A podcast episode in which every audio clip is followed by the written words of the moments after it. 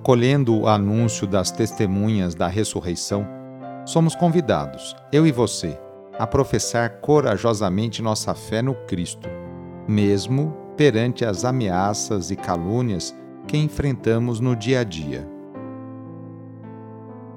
Iniciemos esta oração invocando a Santíssima Trindade. Em nome do Pai, do Filho e do Espírito Santo. Amém.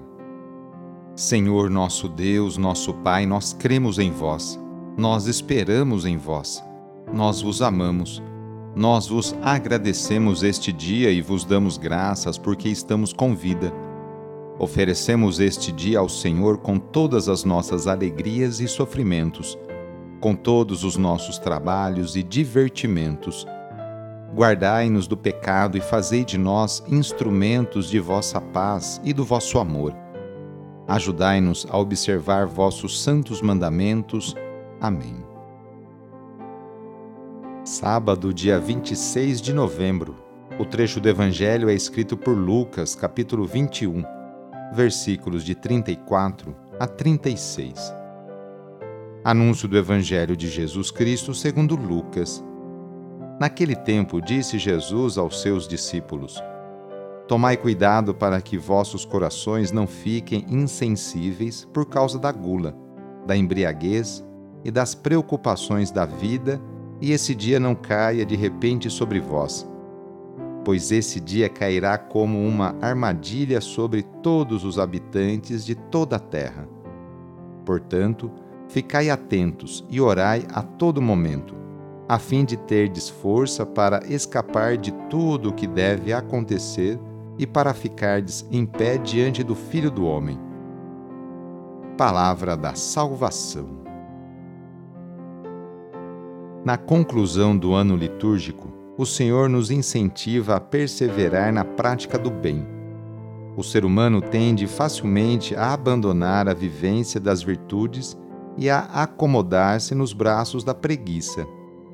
Os vícios e as preocupações da vida nos roubam o tempo que poderíamos aplicar à vida de oração e à construção de relações fraternas saudáveis.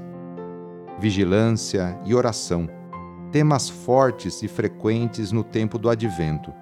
São recomendações de Jesus para a nossa vida, para a minha vida e para a sua vida.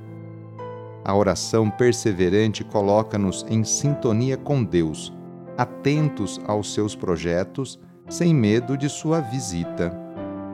Nosso modelo de vigilância é Jesus Cristo, sempre pronto a fazer a vontade do Pai. Faço sempre o que lhe agrada. Aos cristãos de Tessalônica, o apóstolo Paulo recomendava: Não vos canseis de fazer o bem.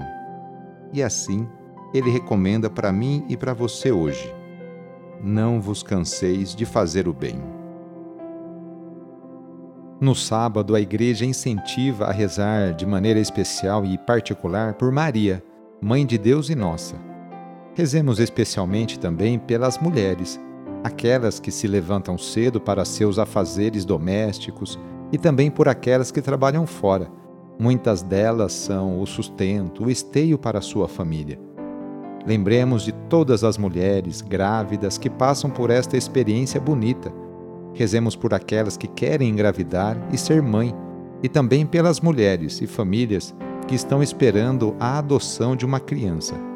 Enfim, pedimos a intercessão da Mãe de Jesus nesta oração para todas as mulheres. E rezemos juntos o Magnificat, junto com Maria. A minha alma engrandece o Senhor e se alegrou meu espírito em Deus meu Salvador, pois ele viu a pequenez de sua serva Desde agora gerações hão de chamar-me de bendita. O poderoso fez em mim maravilhas e santo é o seu nome. Seu amor de geração em geração chega a todos que o respeitam.